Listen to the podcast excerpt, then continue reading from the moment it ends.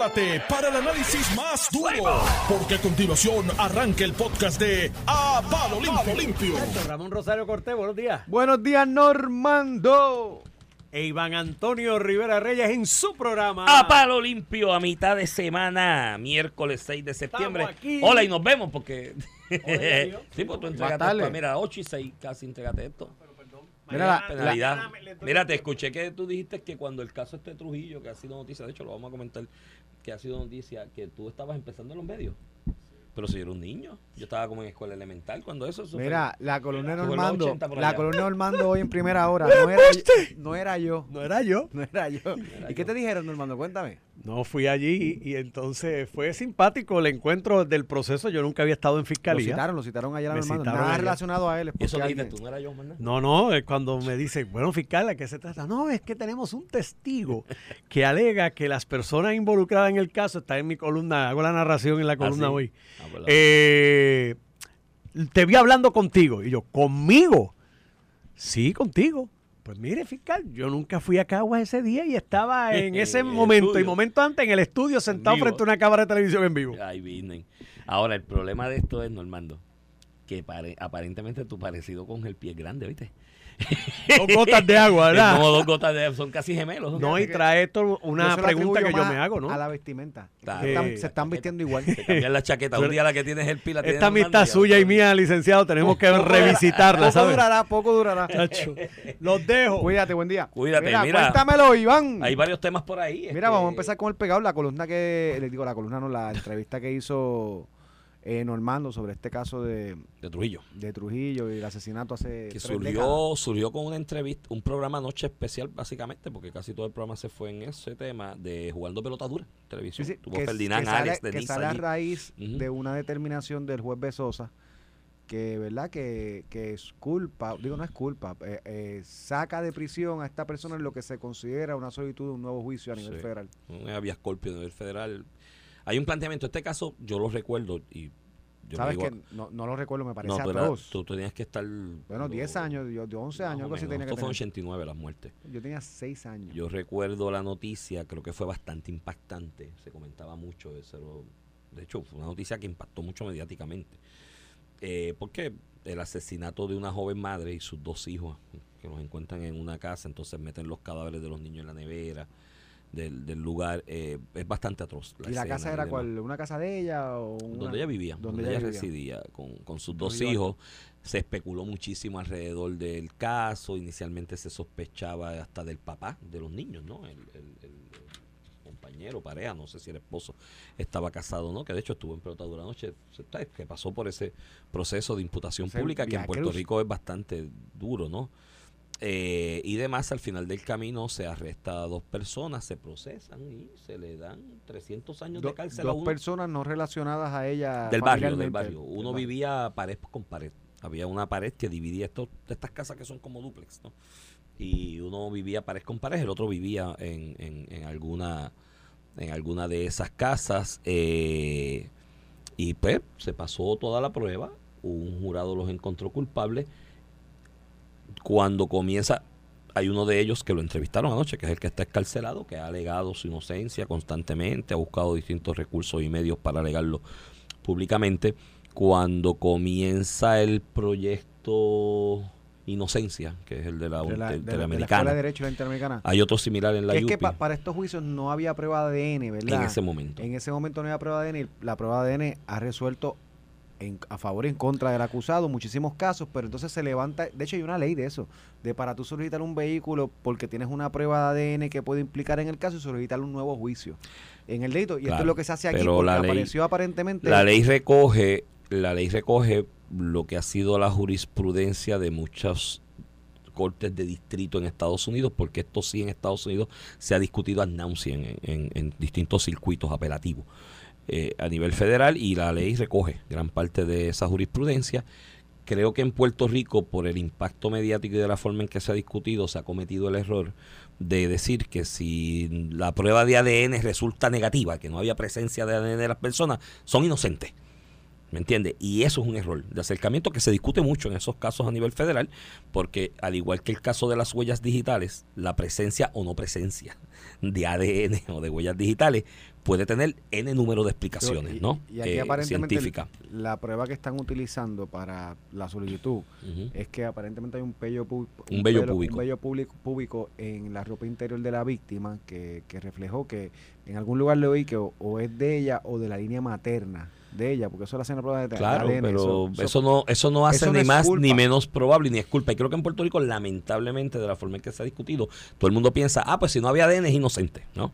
No, no necesariamente. Hay otros elementos y se discute. Y hay otros elementos evidenciarios porque no depende solamente de eso lo que se evidencia un caso. A esto se le adereza eh, esta controversia con las expresiones del juez Irán Sánchez, eso es de instancia en aquel momento de la región judicial de Carolina, que fue el que dirigió el proceso de juicio en su fondo.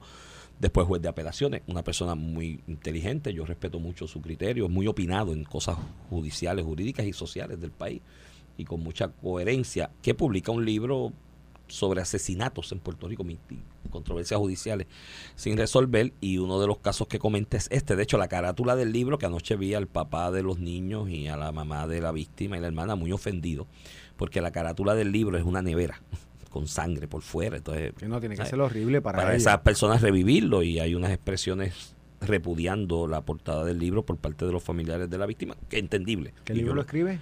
Irán, Irán, Irán, el juez, el juez del caso. Entonces, aparentemente en un programa de Jugando Pelotadura o algo por el estilo, eh, Irán Sánchez y coincide con, con Julio Fontanet, que fue a hablar de ese caso o algunos otros casos de los del proyecto de Inocencia, y le comenta, no, yo en ese caso me equivoqué. Y le mandó una carta a la gobernadora y todo, a Wanda Vázquez, que era la gobernadora cuando eso, diciendo, mira, yo creo que yo me equivoqué y demás. Bueno, pero, Ahora pero bien. se, se equivocó porque lo que escuché de él de pelotadura no fue una equivocación. Básicamente él dijo que actuó con Sí. a derecho, que tengo mis reparos, ¿verdad? Y Que tenía su discutimos reparo, después. exacto. No que me equivoqué, sino que, Ah. bueno, yo creo que se equivocó. Ahí, ahí entramos al Bueno, detalle. si de- tenía sus reparos, más o menos se equivocó, ¿verdad? Porque Por en eso, el porque- proceso p- Porque penal... yo prefiero, yo prefiero, la- acuérdate que el quantum es más allá de dudas razonables. Y si yo tengo mi reparo, pues es que hubo una duda razonable que me llevó a tener mi reparo. Eh, él envió una carta a Wanda Vázquez. Lo que pasa es que, volví y repito, al margen de lo que se ha discutido de Proyecto Inocencia y de las pruebas de ADN, que creo que no es el acercamiento correcto, la realidad es que hay unos procedimientos y las reglas de procedimiento criminal y el propi- la propia jurisprudencia ha establecido las lo que tienes que evidenciar y probar y cuál es el quantum evidenciario que debes tener, ¿no? Este, testimonios nuevos que no tuviste oportunidad de de acceso a ellos y otras cosas, otros elementos, evidencia que no, razonablemente no podías tener acceso a ella en ese momento o errores crasos que, que por omisión que no, no los conocías en ese momento o cualquier otra circunstancia. Aquí el típico caso es, por poner un ejemplo, es el del tipo que está preso y después de 20 años preso viene y le dice a otro preso, no, es que la vez aquella fui yo solo, del otro no estaba. Y él, si ese otro preso dice, mira, este me dijo que estaba solo, que él no estaba, y eso pues un testimonio, pues, una evidencia que puede Que si es, creí- que si es creíble, que si es verdad, no creíble. ¿no? Y pasa un sedazo porque ese, ese testigo hay que entrevistarlo, hay que hacer una investigación y pasar un sedazo para ver si es verdad, porque tienes que corroborar esa versión. Porque la versión puede depender de muchas cosas, desde que se volvió loco hasta que le dieron chavo, ¿me entiendes? Para decir lo que dijo. Y tienes que corroborarlo con otra evidencia. Y se lleva un proceso de nuevo juicio. En este caso se llevó una solicitud de nuevo juicio por el proyecto de inocencia, una juez en instancia, creo que es profesora, apellido Seijo, eh, decretó al lugar la, solicitud, de nuevo juicio. El Ministerio Público, como corresponde, porque aquí se le ha querido caer arriba a Fiscalía del Ministerio Público, el Ministerio Público está haciendo lo que debe hacer, No, no, perdóname. que es defender sus convicciones. No, ¿me pero entiendes? digo, y habrá convicciones que el Ministerio Público se entregue, como ha habido. Mira, sí, vamos a hacer nuevo juicio. Lo ha, pa- ha pasado. bueno, el de Aguada es aquí, de los inocentes de que- Aguada. Que, que- Tony Zagaldía una vez lo hizo y le iban a caerle encima por una cosa. Digo, él no intervino en ese caso particular, pero que justicia no. Sí, le cayeron arriba al departamento. Le cayeron arriba al departamento, pero algunas veces tendrán que hacerlo. Claro, en el de Aguada aquí se ha dicho que la evidencia del ADN, la cosa, demostró que era inocente hasta el punto y fabricado. No, en, en el de Aguada aquí hubo algo que es lo que pasa porque el Ministerio Público defiende sus convicciones. Pero- Después de veintipico de años, ¿dónde tú vas a conseguir los testigos? Para no volverlos a sentar ahí, ¿me pero, entiendes? Pero, y la pero- prueba. pero en este caso particular, la defensa de la convicción es tan razonable que el tribunal apelativo le dio la razón. O sea, dos jueces del apelativo en una decisión 2 a 1 le el dicen, apelativo "Es le verdad". dio la razón al Por ministerio. eso, porque el ministerio no estaba haciéndolo por, por, por el, chavales. el Supremo no el expide, argumento. el Supremo no expide. no expide. ¿Qué significa eso? En- eh, aunque no necesariamente es que está correcta la decisión del apelativo, en un caso criminal como este, encontró razonable al menos la, decisión del apelativo. Y no encontró una irrazonabilidad que los moviera a revocar el apelativo en su determinación. Y el apelativo la va escrito, la va fundamentado. Hay un recurso ahí de un habeas corpus federal que en estos casos por unos derechos constitucionales se va de tribunal. El tribunal supremo de expedir se va a- al, al federal. Y el, la persona esta, que es la que está promoviendo el caso, y lo entrevistaron anoche en, en, en Pelotadura, eh, él sigue insistiendo en su inocencia, ¿no? Y sosteniéndola, eso es una cuestión, el ministerio sigue eh, sosteniendo la convicción. El Tribunal Federal, para considerar esa solicitud, le pide unos expedientes y una documentación y una evidencia al Ministerio Público, al, al Departamento de Justicia. Muchas de esas, de ese expediente, de ese récord, muchos documentos, me imagino que todos prácticamente, están en español. En el Tribunal Federal el idioma es el inglés. Y el Tribunal Federal lo que se alega es que le dio unos términos al Departamento de Justicia para dar tra- llevar traducidos esos documentos y que no lo cumplieron a tiempo. Y él dijo, bueno, pues si no cumplen, pues yo lo voy a soltar hasta que Aparentemente le, dieron varias oportunidades. El Departamento de Justicia decía, mira, Eso es que se dice. yo no tengo un vehículo, decía que esto cuesta 130 Anoche Yamil Hualbe, 130 mil Yamil. Yamil Hualbe, quien respeto mucho, ¿no? Y ordinario El estamos- fiscal. En fiscal estamos en puntos di- distintos, pues yo cuando he ido a salas que él ha estado como fiscal, yo he ido a defensa, pero es muy buen fiscal, y es muy buen litigante. Pues dice que se cumplió y demás, hay que ver en qué términos se cumplió y demás, y lo que si falta algo, que es lo que falta, la escarcelación esta momentánea de la persona, la puesta en libertad, no es una determinación de que tiene derecho a un nuevo juicio, como Ni- alguna ni- gente está especulando, exacto. es como un castigo del juez al ministro, o no un castigo, yo creo que es razonable en el aspecto de, mira, yo te he dado varias oportunidades para que me traiga los documentos traducidos, no me los has traído, pues yo lo voy a poner en libertad porque ahora mismo no me estás poniendo en posición de sostener la convicción y de negar esta solicitud. Iván, lo que pasa es que aquí los jueces hacen un balance, ¿verdad? De, de intereses. Por un lado, eh, que el que se considera a tiempo el remedio que ha solicitado, en este caso, el convicto. eh, Bueno, llevaba 30 años preso casi. está bien, pero esto, pero esto del, del nuevo juicio no empezó hace 30 años. Empezó No, no, esto después. empezó so- Por eso. hace reciente con el Este, proyecto. eh, eso versus, mano, escarcelar a una persona que fue convicta por un jurado de matar a una fémina y a sus hijos, tú sabes. Bueno, me imagino que tiene unas restricciones domiciliarias y demás en esa Pues, escarcelación. las que lo tú quieras, y él estaba, ¿verdad? Y él estaba No, no, y la fa- el problema de esto es que si, si le sigues no revolcando la herida a la familia. voy. Y no estoy sabes. pensando ni en el peligro de la sociedad, que puede ser si esta persona realmente hace este tipo de actos. De, o sea, uno nunca sabe. Pero olvídate, ef- a- aunque no sea peligro para la sociedad, contra Iván, tú sabes, hay que pensar también en las víctimas. Por eso, madre, eso es lo este- que me este parte el alma a mí. A me sabes. parte el alma que le estás revolcando todo esto nuevamente a esos familiares y los vi anoche en pelotadura y ciertamente hiere. Pero ponte en esos retina. zapatos, papá. No, no, que- no, destrozado, ya que tú tienes una convicción de aquí que es que si te lo están cambiando, entonces verlo libre, ¿no? Bajo ese eh, eh, eh, subterfugio y eh, fue más o menos esa medida remediativa. Creo que las expresiones, y yo coincido con lo que dijo Tony Sagaldí esta mañana en, en gran medida, en unas cosas no, en otras sí, el planteamiento del juez Irán Sánchez de que la perentoria él no la podía resolver eh, a favor eh, porque él dice en su criterio que no es tan así en mi, en mi análisis teórico de la, de, la, de la doctrina que él dice que la perentoria tú la resuelves si es que el jurado no tuvo ante sí prueba creíble y resolvió como quiera con, con El- convicción El, eh, el juez que, que luego de este Irán Sánchez, juez, este, que Irán fue candidato, ¿verdad? Del Partido Independentista en algún momento. sí, no Sí, en sé, algún momento. no sé. Pero anyway, este juez que atendió el caso escribió un libro. De qué derecho tiene, puede ser grotesco, qué sé yo qué, pero Sí. escribió un libro sobre el unas caso experiencias que él la puede y ha reconocido que tuvo sus reparos de si esta persona realmente es convicto o no. Y cuando un juez dice eso, uno tiene que decir, wow, tú sabes, tú tienes reparos y una persona se va a chupar ahí 300 años, y con tú esos sabes. reparos y, Y- tú- y precisamente- y tenías ese vehículo de la y por, ese, por eso por eso el Estado, el, el derecho constitucional en Puerto Rico re- y derecho a nivel de los Estados Unidos, de la Constitución Federal, reconoce que el Estado tiene que probarle más allá de dudas razonables la convicción, que no es lo mismo en los casos civiles cuando usted se divorcia, cuando usted demanda al vecino, o con daños y perjuicios, lo que sea. Ese no es el peso de prueba, es que es lo más probable. Si lo que usted dice es más probable que lo otro, la preponderancia de prueba. Pero en los casos criminales, como tú quieres proteger, le estás quitando la vida, o sea, le estás quitando la libertad a un ser humano, y en algunos casos la vida a nivel federal, este tienes que probarlo, se le requiere Estado más de razonable. Pero cuando el juez reconoce que tenía reparos, pues esa es la duda razonable. Yo tengo mis reparos, dice, pues esa es la duda razonable. No, si lo que dice el juez es verdad que tenía reparos, si él lo cometió o no, eso es la mejor evidencia de que esa persona, por lo menos, no se le demostró más de razonable su culpabilidad, o sea, era no culpable. Lo que pasa es que este caso viene con jurado. Y él, eh, cuando le presentan la perentoria, que esto es estándar en todos los casos Sí, criminales, sí. presentan la- y de hecho, usualmente los jueces lo que hacen es que se la reservan y la deciden Para el después. final, por eso mismo, pensando en que, ¿por qué yo coger la candela? Déjame ver si Déjame ver lo que hace el jurado, porque a lo mejor el jurado lo absuelve y yo no cojo esa Y candela. el juez reconoce ayer en jugando pelota dura, el ex juez Irán Sánchez reconoce en, en pelota dura que él tenía sus reparos de si, de si esta persona había sido la persona que, o, o, ¿verdad? Porque había otra persona, parte de las personas que hicieron esta atrocidad. Este, en cuyo caso, si no hubiera jurado, hubiera sido no culpable para el juez. Pero el juez dice, bueno, pero a nivel jurídico, yo lo que tengo con la perentoria es decidir si los si el jurado tiene evidencia de cada uno de los elementos del delito y si esa evidencia alguien la podía creer, a pesar de que evidentemente él no la creyó. Por eso, Entonces, es el de- ahí es que digo, pa- precisamente para eso es que está el juez, tú sabes, al final estás hablando de alguien que se va a freír ahí, tú sabes. La perentoria te dice, mira, este es el delito que se imputa, estos son los elementos del delito, la prueba que se ha pasado aquí por el Ministerio Público, de lo- digo, siempre se presenta después que el Ministerio termina su prueba y antes y en el transcurso de que defensa presenta la suya. Si presenta esa prueba que se ha presentado, ninguna de esa prueba eh, creíble evidencia lo- los elementos del delito.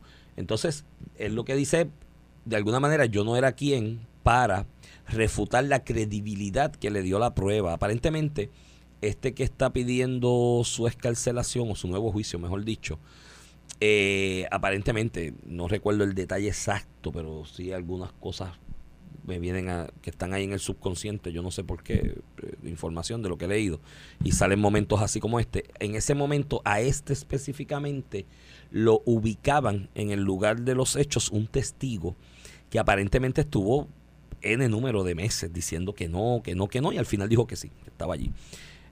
Pero sí, y el- a lo mejor el juez lo que dice es, bueno, el jurado le creyó, ¿quién era yo para irme en contra del criterio del jurado? Sí, eres el juez, ¿me entiendes? Eres el juez, porque, mírate lo que él dice, y el argumento eh, es circular.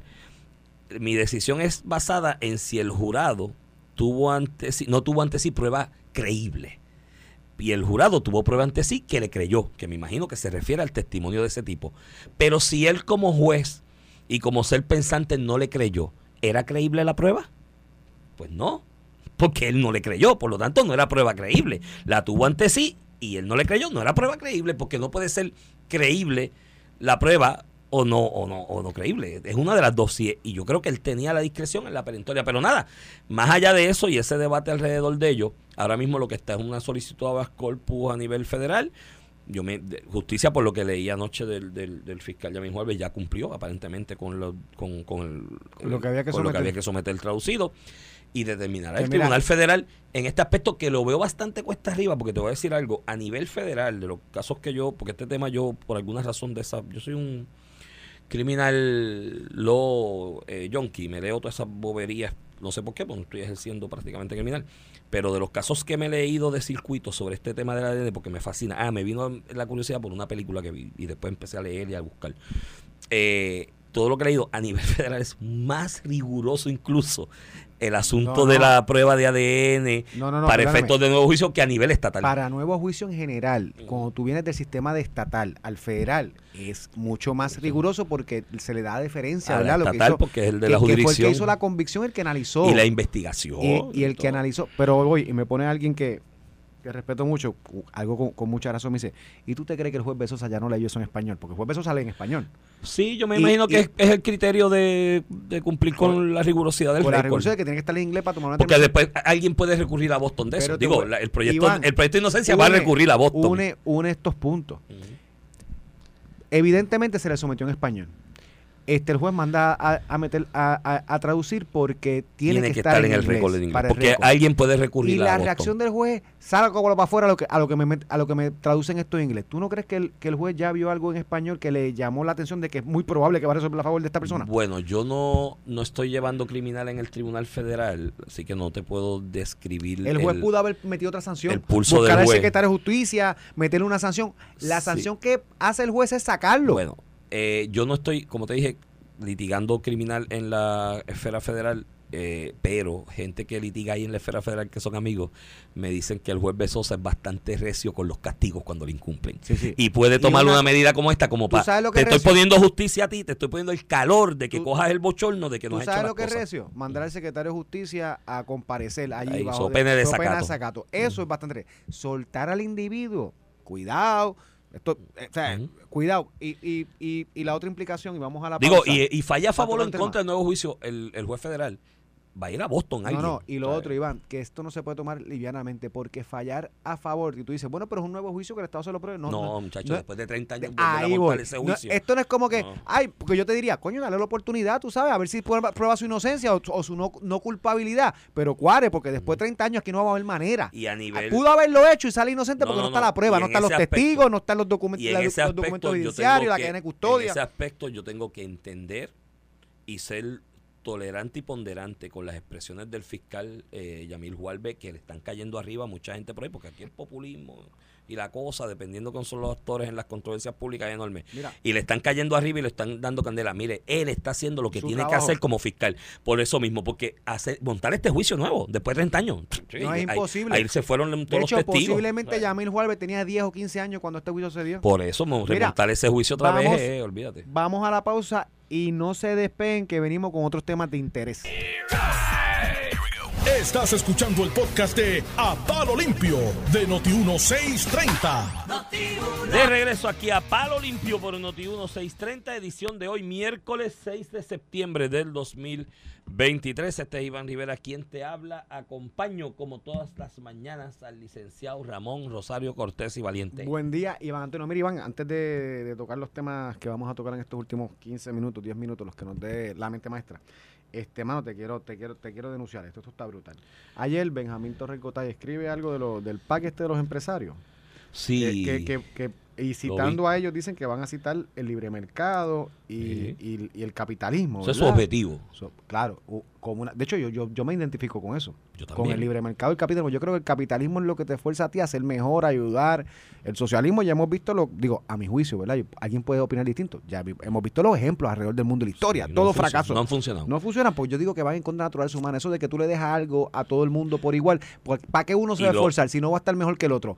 Y si se lo da eh, todo, pues poco van a hacer para aportar a la sociedad porque como que lo tienen todo. Anyway, Y el empastelamiento que se hace en Puerto Rico, por ejemplo, que no es un país reputado socialista, pero los políticos hacen empastelamientos que obstaculizan el libre mercado Ese es para populismo, beneficiar ese es populismo. No, y para beneficiar estructuras sindicales Sí, y, sí, sí. y medio de izquierda, ¿me entiendes? Que la, la subvencionan con eso. Mira, con entonces viene Bernabé a, ente- a ese planteamiento correctamente, digo correctamente para, esa para esas personas que quieren apoyar el, capital, el capitalismo y la libre empresa.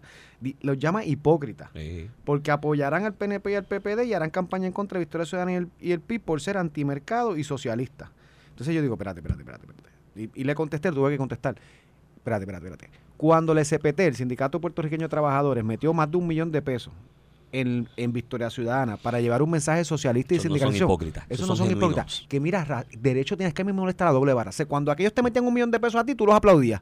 Y eran el, el billetero más grande. Y yo no te problema con eso. Si el movimiento sindical, que eh, viene de la ala izquierda socialista, quiere apoyar partidos que empujen esa agenda, yo estoy de acuerdo con eso. El derecho lo permite y que ellos, y veremos en las urnas que, que, que democráticamente se determina. Pero que otro sector, el otro sector afectado, quiera hacer por su lado su promoción de su campaña, de su modelo económico que ellos promueven. Y eso de automáticamente ser hipócrita. De verdad que ya ahí es cuando, cuando esta gente, por eso es que tiene, uno tiene que tener cuidado con que esta gente llegue al poder. Porque de momento todo el que no piensa como ellos, como ellos, es para meterlo preso, son hipócritas, son antisociales, antimorales, porque tienen una opinión distinta a ellos. Y entonces, en el caso de Bernabé, cuando habla- de Rafael Bernabé, el senador de la Victoria Ciudadana, cuando hablamos de hipocresía, está del contramayor, porque venga, esta persona no es la que promueve la independencia para Puerto Rico, pero en la pandemia salió que cogía los fondos federales eh, eh, que, do- que destinó Trump a Puerto Rico, que él, lo- él los cogía. Y Nogales también los cogió. Para mí eso es una hipocresía. Tú apoyas la independencia y estás cogiendo los fondos federales. Ah, no, pero cuando son ellos, pues ellos pueden hacer lo que sea. Yo retuiteé lo que tú retuiteaste y le añadí que admisión de parte, relevo de prueba. Bernabé está admitiendo que Victoria Ciudadana y el PIB son los socialistas, los partidos socialistas de Puerto Rico. Y lo son. Y en Puerto Rico ya yo tiré la raya. Están el ellos y el nosotros. Ustedes los socialistas defiendan eso, yo voy a defender lo que creo, que es la libre empresa y la, la menos, la menor cantidad de obstáculos posibles al libre mercado. Y en las urnas lo, nos vamos a ver. ¿Me entiendes? Nos vemos en las urnas.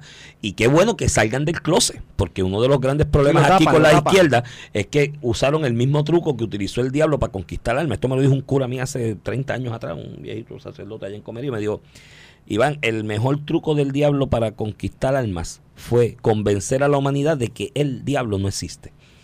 Tú sabes, una vez lo convenció de que no existe, todo el mundo bajó la guardia. Y los socialistas estos de Puerto Rico es lo mismo. Te, se te esconden, se camuflajan. y dicen, el tú le hablas de socialismo. Yo hablo de socialismo aquí y tú ves los twitters. ¡Ay, qué ridículo hablan de socialismo! Sí, es socialismo. Iván, el PIB llegó al punto que en la pasada elección ya no son independentistas. Exacto. Pues ya no promueven la Eh, independencia. Pues No- qué no es bueno que, a salgan del closet. La van a promover, es que la esconden. Qué bueno que salgan del closet. Ya sabemos que según las expresiones de Bernabe, el PIB y Victoria Ciudadana son los partidos socialistas de Puerto Rico. Mira, Iván, ayer hubo una orden ejecutiva del gobernador para Ay, declarar muchacho. em- otra que- emergencia y el protocolo. Sí, pero no. para la violencia. No, no, porque es que. me- Pero me- es que crea un comité. yo- mírate esto de la, de la orden ejecutiva. el gobierno cae gobernador. en esas cosas y Mira. sin sentido. Mira, y, Alex. y a mí siempre me revientan. A mí me reventó el hígado anoche cuando leí eso, porque yo me había quedado sin batería, lo cargué tarde del celular. Cuando leo eso me revienta el hígado, porque es crear un comité que ordena establecer un plan para la violencia de género, Protocolo. pero un protocolo. Caballo, pero tú estás admitiendo públicamente que en tres años no has hecho nada con el tema, porque es el, o sea, la interpretación y la lectura de eso Pero es que llevo tres años aquí, no he hecho nada con el tema si- y ahora voy a... No, esto, chico, esto es pero, respuesta bendito. a la orden ejecutiva que emitió a principio de año declarando estado de emergencia por violencia de género y los cinco o seis casos que hubo lamentables estas últimas dos semanas. ¿Y qué tú haces con el protocolo? Pero, Cuando pero venga un macharrán a agredir a la esposa, la esposa le saca el protocolo ¿Dónde y le los dice, mira, aquí hay un protocolo. Los millones lo- los Pobre. 11 que millones. se dieron Los 11 a las organizaciones que se suponía que con esa declaración y el- la repartición de ese dinero, Mira, la que cosa... decir terminaron dándole cantazos está. a la administración, que es lo aliviara. peor. Mira, Pero- que terminaron dándole cantazos públicos a la administración, que es lo peor. Alex, te voy a decir dónde está un Te cogí los chavos. Y te critico. Ah, pues no, con esos mismos Digo, chavos pagan está bien pauta. que cri- eso no, es- no exime de que, de que no dejes de criticar. no, no, no que es eso. propongan la solución, pero er- era que la declaración de emergencia era lo que había que hacer y repartirnos el dinero. Se Te voy a declaró la decir- emergencia, te se voy a decir repartió el dinero. ¿Tú ¿Y dónde estamos? Alex, te voy a decir donde hay un chon grande de esos 11 millones. Un montón de ONGs, de grupitos de los usual suspects de la izquierda de caviar y champán de Puerto Rico, que aparte de las facilitadoras que proveía la oficina de la Procuradora de la Mujer, aparte de los recursos que provee Fiscalía, que también tiene unos recursos para ayudar a las víctimas de violencia doméstica, había una abogada allí, paga, facturando por acompañar a la mujer en esos casos. Ahí están Pero, gran pero parte tú sabes que me duele que eso es caer en la narrativa. Hay seis casos, hay una emergencia, hay que hacer algo. ¿Sabes qué? Hoy tenemos 90 asesinatos menos que el año pasado, yo no sé cuántos cientos de delitos tipo 1 menos que el año pasado. Y en vez de amarrarse de esas estadísticas, estamos tratando de complacer con protocolos y planes que al final es lo que dice Iván. Lo que estás prestando cuando no es cierto es que tú no tienes un plan y lo estás Sí, haciendo no en, el tercer año de tu No administración. y yo me insisto en lo mismo. Es un mal la violencia doméstica. Va a tomar par de generaciones más. eh, no erradicarlo, porque no lo va a erradicar, pero minimizarlo a, a- a estados óptimos en cualquier sociedad decente. Ahora bien, reconocido que es un, es un problema, plan, yo tengo mucha fe en las generaciones que vienen porque estoy viendo que los esfuerzos que se han realizado educativos y de, y de, y de, y de prevención están produciendo resultados porque estoy viendo generaciones subiendo más conscientes de ese mal y bregando con el tema. ¿no? Eh, y yo tengo esperanza para el futuro porque hubo unas generaciones que no tuvimos esa educación y no tuvimos esa exposición formal a, esa, a ese análisis de esa situación de la violencia de género, que es lamentable. Bueno, yo, yo mismo, yo me he reconocido aquí como un machista en rehabilitación. Sea, yo, yo, cre- yo cre- crecí, que me crié en un ambiente machista, tuve la suerte de exponerme a educación formal, tuve la suerte de tener grandes mujeres cerca de mi vida que me dieron el jamaquión y me dijeron, pero gallo, ven acá, ¿y por qué las cosas? Porque tú eres hombre y yo no, ¿sabes? Y, eh, y voy en rehabilitación y hay una sociedad subiendo mejores. Estamos mucho mejor con el tema de la violencia de género de lo que estábamos hace 20, 30 años y eso es Mira, una realidad, no se puede y- negar. y, con eso terminamos el programa. Vamos a ver que Alex tiene invitados especiales para hablar de asuntos financieros. No se despeguen. Esto fue el podcast de A, A- Palo Limpio de Noti1630. Dale play a tu podcast favorito a través de Apple Podcasts, Spotify, Google Podcasts, Stitcher y notiuno.com.